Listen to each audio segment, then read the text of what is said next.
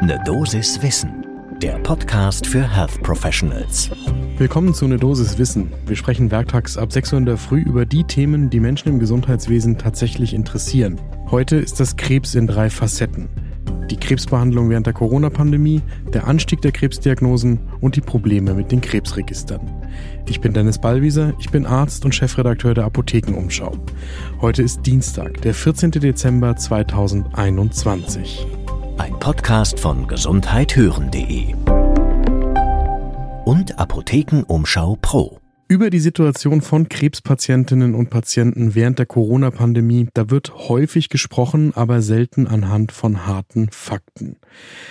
Zentral ist, dass es auch jetzt in der vierten Pandemiewelle wieder Einschränkungen bei der Diagnostik und bei der Therapie von Patientinnen und Patienten mit Tumoren gibt. Die Rückmeldung aus den onkologischen Spitzenzentren ist eindeutig. Im Moment werden dort wieder verstärkt Operationen und auch andere therapeutische Maßnahmen verschoben. Natürlich mit Folgen für die zu behandelnden Patientinnen und Patienten. Im Sommer und im Herbst 2021, da schien die Lage sich schon fast wieder normalisiert zu haben. Aber in Befragungen im November, da zeigt sich in allen Bereichen eben bei Diagnostik und Therapie, dass es wieder Einschränkungen so zwischen fünf bis zehn Prozent der Kapazitäten gibt. Das zeigen Ergebnisse der aktuellen Dezember-Auswertung der Abfragen der sogenannten Corona-Taskforce von Deutschem Krebsforschungszentrum, Deutscher Krebsgesellschaft und Deutscher Krebshilfe bei 18 onkologischen Spitzenzentren. Im Moment ist es bei den Tumoroperationen so, dass es starke Kapazitätseinschränkungen gibt, so wie beim ersten Höhepunkt in der ersten Pandemiewelle. Das ging damals auf bis zu 80 Prozent der normalen Kapazität. Zwei Drittel der befragten Spitzenzentren geben an, dass sie keine Kapazitäten zur Aufnahme weiterer onkologischer Patienten haben. Und das heißt, das sind jetzt meine eigenen Worte, dass wir da die Triage bei den onkologischen Patientinnen und Patienten schon haben. Und das heißt natürlich, dass diesen Patientinnen und Patienten in der Folge umfangreichere Behandlungen mit mehr Nebenwirkungen drohen, weil der Tumor dann gewachsen ist, wenn er dann behandelt wird.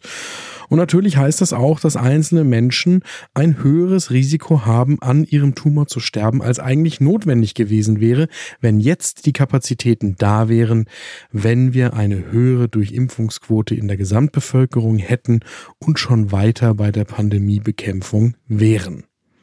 Das betrifft natürlich in der Folge auch die Krebsfrüherkennungsuntersuchungen, die auch nicht so stattfinden, wie das eigentlich gedacht ist.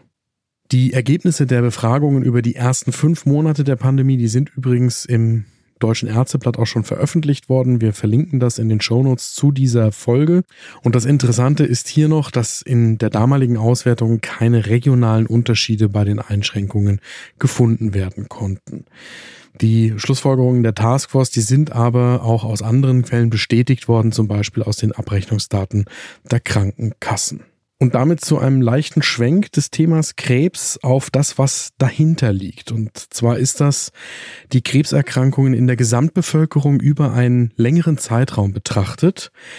Denn die Krebserkrankungen, das zeigt eine neue Auswertung des Zentralinstituts für die kassenärztliche Versorgung in Deutschland, die sind mit steigender Tendenz für den großen Teil der erfassten Morbidität innerhalb der gesetzlichen Krankenversicherung verantwortlich. Das heißt, auf Deutsch, mehr gesetzlich krankenversicherte Patientinnen und Patienten versterben an Krebserkrankungen, wenn man die Daten über einen langen Zeitraum, in dem Fall über zehn Jahre, betrachtet. Die neuen Daten stammen aus dem Versorgungsatlasbericht. Das verlinken wir natürlich auch in den Shownotes zu dieser Folge. Und dieser Versorgungsatlasbericht, der hat die vertragsärztliche und psychotherapeutische onkologische Versorgung in Deutschland von 2010 bis 2019 untersucht. Das ist tatsächlich die bisher umfangreichste krankenkassenübergreifende Bestandsaufnahme der onkologischen Versorgung in der ambulanten Versorgung was die Wissenschaftlerinnen und Wissenschaftler da machen. Sie berechnen die rohe und altersstandardisierte administrative Prävalenz für Versicherte der gesetzlichen Krankenversicherung ab 15 Jahren für 20 verschiedene Krebsarten. Das Ganze auf der Datenbasis der bundesweiten vertragsärztlichen Abrechnungsdaten von 2010 bis 2019.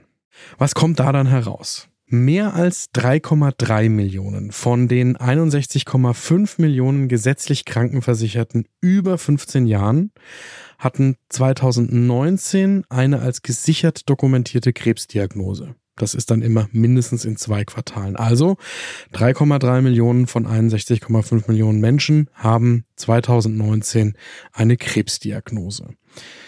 Interessant ist jetzt dann der Vergleich von 2010 mit 2019. Da steigt diese bundesweite hohe Prävalenz für Krebs insgesamt von 4,1 auf 5,4 Prozent an. Bei den soliden Tumoren von 3,7 auf 4,9 Prozent und bei den hämatologischen Tumoren von 0,4 Prozent auf 0,6 Prozent. Wenig überraschend ist, dass vor allem ältere Menschen an Krebs erkranken. Also bei den 15- bis 19-Jährigen sind es Gott sei Dank nur 0,2 Prozent und bei den 80- bis 84-Jährigen sind es dann immerhin schon 16,6 Prozent. Wieder im Jahr 2019. Da gibt es natürlich Ausnahmen davon, zum Beispiel bei Hoden- oder Gebärmutterhalskrebs und bei Schilddrüsenkrebs. Da sind die Altersgipfel deutlich früher. Interessant, wenn auch nicht überraschend ist, dass Männer bei allen untersuchten geschlechtsunspezifischen Krebsarten nach der Altersstandardisierung häufiger betroffen sind als Frauen. Da gibt's besondere Ausreißer nach oben. Also beim Harnblasenkrebs ist zum Beispiel das Verhältnis deutlich zu Ungunsten der Männer verschoben, während bei Frauen es so ist, dass sie zum Beispiel beim Schilddrüsenkrebs häufiger betroffen sind. Behandelt werden die Krebspatientinnen und Patienten in den Behandlungsjahren von zwei oder mehr unterschiedlichen fachärztlichen Gruppen. Das reicht von 65 Prozent bei den Darmkrebserkrankten bis zu 87 Prozent der Brustkrebspatientinnen, die eben von zwei oder mehr unterschiedlichen Fachärztinnen oder Fachärzten betreut werden. Das ist dann auch wieder unterschiedlich, je nach den Krebsarten, während weniger als ein Drittel der Brustkrebspatientinnen und Prostatakrebspatienten in fachinternistischer Behandlung sind, ist das bei mehr als zwei Dritteln der Darmkrebs- und Lungenkrebspatientinnen und Patienten der Fall. Dazu sagt Dominik von Stillfried, der Vorstandsvorsitzende des Zentralinstituts, dass diese Daten erhoben hat dass der hausärztliche Behandlungsbeitrag in der Versorgung von Patientinnen und Patienten mit Brustkrebs bzw. Prostatakrebs in den Jahren nach der Diagnose deutlich zugenommen habe. Andersrum habe dieser hausärztliche Beitrag eben bei den Darmkrebs- und Lungenkrebspatientinnen und Patienten eher abgenommen. Da steigt dann der fachinternistische Versorgungsanteil. Und das wollen die Wissenschaftlerinnen und Wissenschaftler jetzt noch einmal untersuchen, woran das liegt und wie sich das vielleicht dann auch abseits der ambulanten Versorgung in der Versorgungslandschaft der Krankenhäuser anders darstellt. Das geht dann aber nicht mehr mit den Daten alleine, sondern da müssen die Wissenschaftlerinnen und Wissenschaftler des Zentralinstituts dann eben mit anderen Datenerhebern zusammenarbeiten. Das Ganze ist deswegen spannend, weil davon natürlich eine Versorgungslandschaftsplanung für die ambulante vertragsärztliche und psychotherapeutische Versorgung von Krebspatientinnen und Krebspatienten in der Zukunft abhängt. Denn auf diese Daten, die sich verändern, die also zeigen, dass es mehr Krebsdiagnosen gibt und dass die Behandlungslandschaft bei den ambulant tätigen Ärztinnen und Ärzten und Psychotherapeutinnen und Psychotherapeuten sich verschiebt, darauf kann man ja reagieren. Das ist bis zu einem gewissen Grade planbar. Und zum Teil wird man auch aus diesen Daten nach der Corona-Pandemie dann gewisse Rückschlüsse ziehen können darauf, was die Pandemie mit der Behandlung von Krebspatienten gemacht hat. Und damit abschließend zu einem Dauerbrenner und Dauerärgernisthema beim Thema Krebs in Deutschland. Das Problem mit den Krebsregistern. Epidemiologische Krebsregister, die sind da für die bevölkerungsbezogene Analyse. Es geht also darum, dass man beobachten will, wie häufig sind eigentlich bestimmte Krebsarten in verschiedenen Regionen. Das soll dann erhoben, gespeichert und verarbeitet werden können, vom Auftreten und der Häufigkeit über die Verteilung nach Alter, Geschlecht und Wohnort bis hin zur Überlebenszeit. Damit will man dann ableiten können, welche Präventions- und Früherkennungsprogramme man braucht und man will auch Rückschlüsse ziehen können auf Krebsursachen beziehungsweise Risikofaktoren.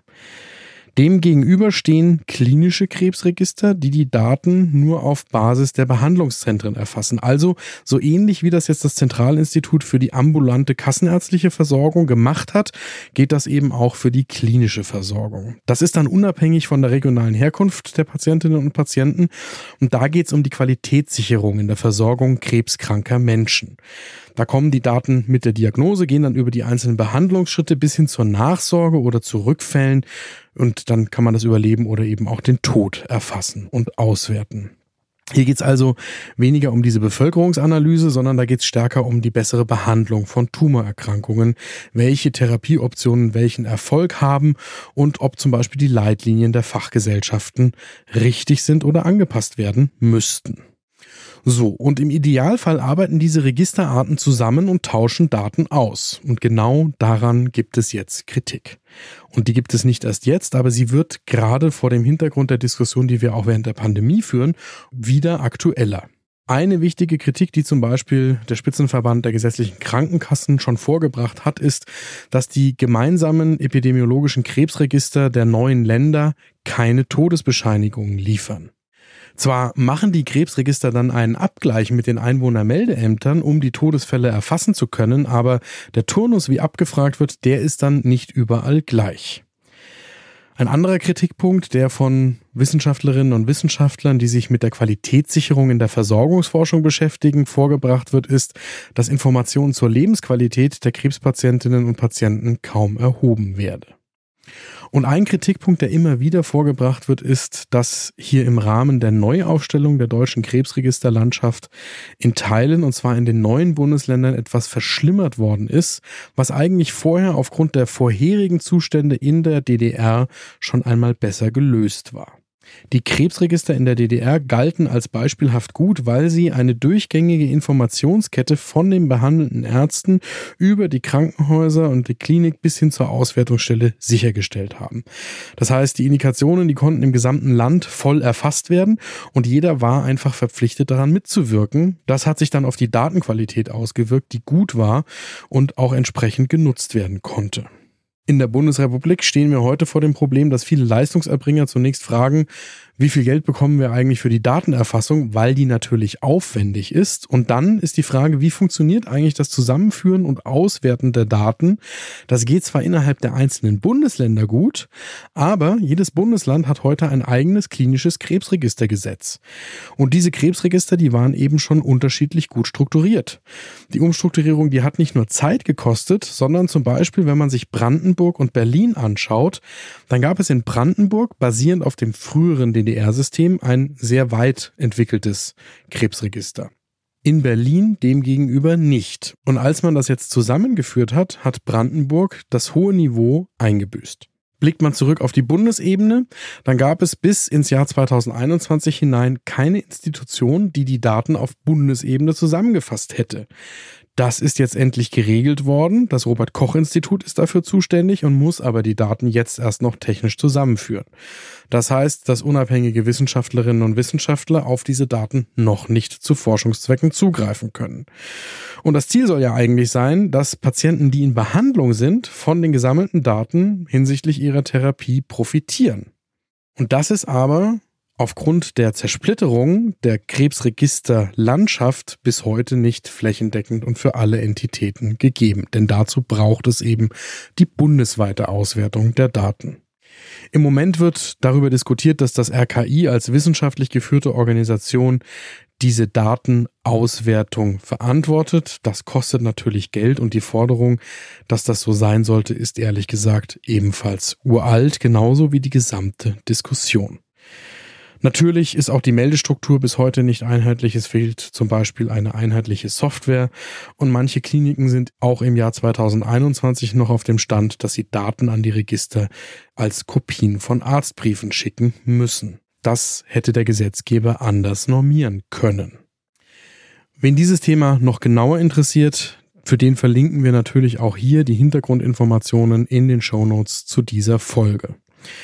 Und insbesondere versprechen wir, dass wir bei einer Dosis wissen, insbesondere was die akute Versorgung der Krebspatientinnen und Patienten in der Pandemie angeht, an diesem Thema dranbleiben. Nach diesen drei harten Krebsthemen am frühen Morgen empfehle ich Ihnen jetzt ein interessantes, spannendes, aber angenehmeres Gespräch mit Helen Budimann. Die ist Chefärztin an der Klinik Ebersberg im Oberbayerischen nahe München und spricht im Podcast Frau Doktor übernehmen Sie mit meiner Kollegin Julia Rotherbel über die Frage, wie man als Frau Karriere machen kann und das in der Klinik mit der Arbeitszeit gut organisiert. Frau Doktor übernehmen Sie gibt's überall da, wo Sie Podcasts hören. Podcast von gesundheithören.de und Apothekenumschau Pro.